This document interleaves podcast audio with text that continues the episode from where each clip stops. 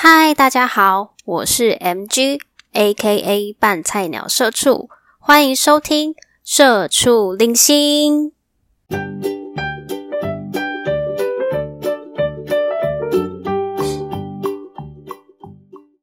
我会想要做这个节目，主要的原因是因为我常常在跟朋友聊天的时候，发现，呃，我们这种二十几岁、半生不熟，然后又不是学生的年纪了，其实大家都还是在社会中挣扎生存。所以我希望可以有一个地方，然后去分享我自己跟朋友的经验，让听众知道。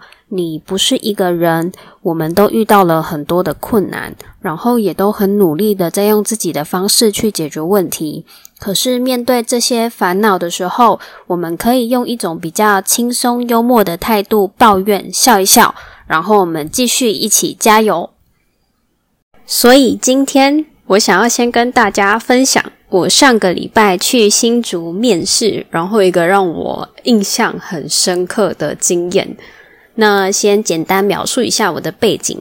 我之前都在制造业工作，然后二零一九年下半年的时候，我从公司离职，然后到菲律宾去念语言学校。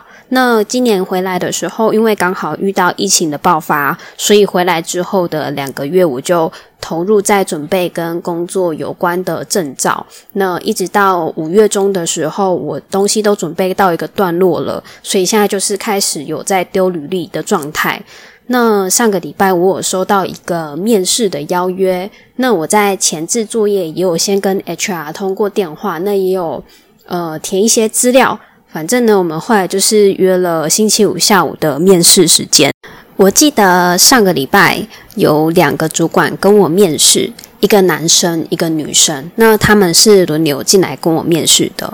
那一开始呢，是我是先跟女生的主管面试，那我们对话就都很正常啊。因为女生的主管他就问我说：“诶，你之前是做什么样的工作啊？那你在那份工作的经历是什么？那对目前现在这个职缺的看法有什么？还有我们有稍微聊一下现在产业的近况，还有公司的呃订单的状况怎么样？那我们大概聊了二十几分钟之后呢，就换了一个男生的主管。那他也就是让我印象深刻到我一定要把他当做第一集来跟大家分享的原因。这个主管呢，他一开始他就拿着我的一零四履历看了一下我的基本资料，那看到通讯地址之后，他就马上露出很惊讶的表情。他说：“啊，你住台中哦？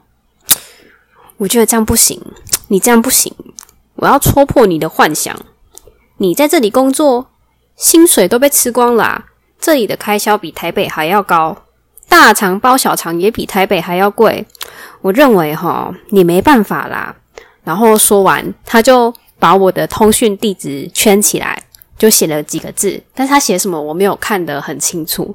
我那时候心里就觉得，嗯，这个我投履历之前我就知道啦，我自己也有评估过了。那怎么会？他比我还要紧张。好，接下来他就问我出国到菲律宾游学的事情。他就说：“为什么你要选择去菲律宾啊？那里治安很差呢。我二十几年前我去过，我知道啦。然后在这过程，我尝试要跟他说明，因为呃，我去菲律宾游学的过程都算是很安全的，然后真的是有颠覆我对这个国家的想象。可是。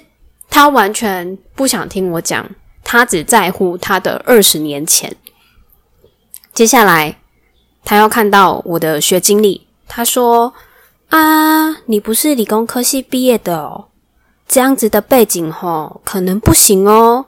新竹是一个很 pure technology 的城市，这样这份工作吼，你可能没办法胜任呐。”我建议哈，你还是回台中做之前你做的那个工作的产业比较适合啦。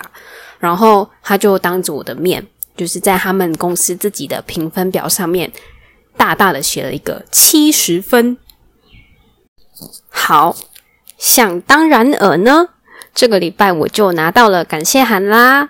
我回来之后，我就一直在想，到底是他们的 HR 不认真，不知道主管要的是什么样的人，还是这个主管真的有问题？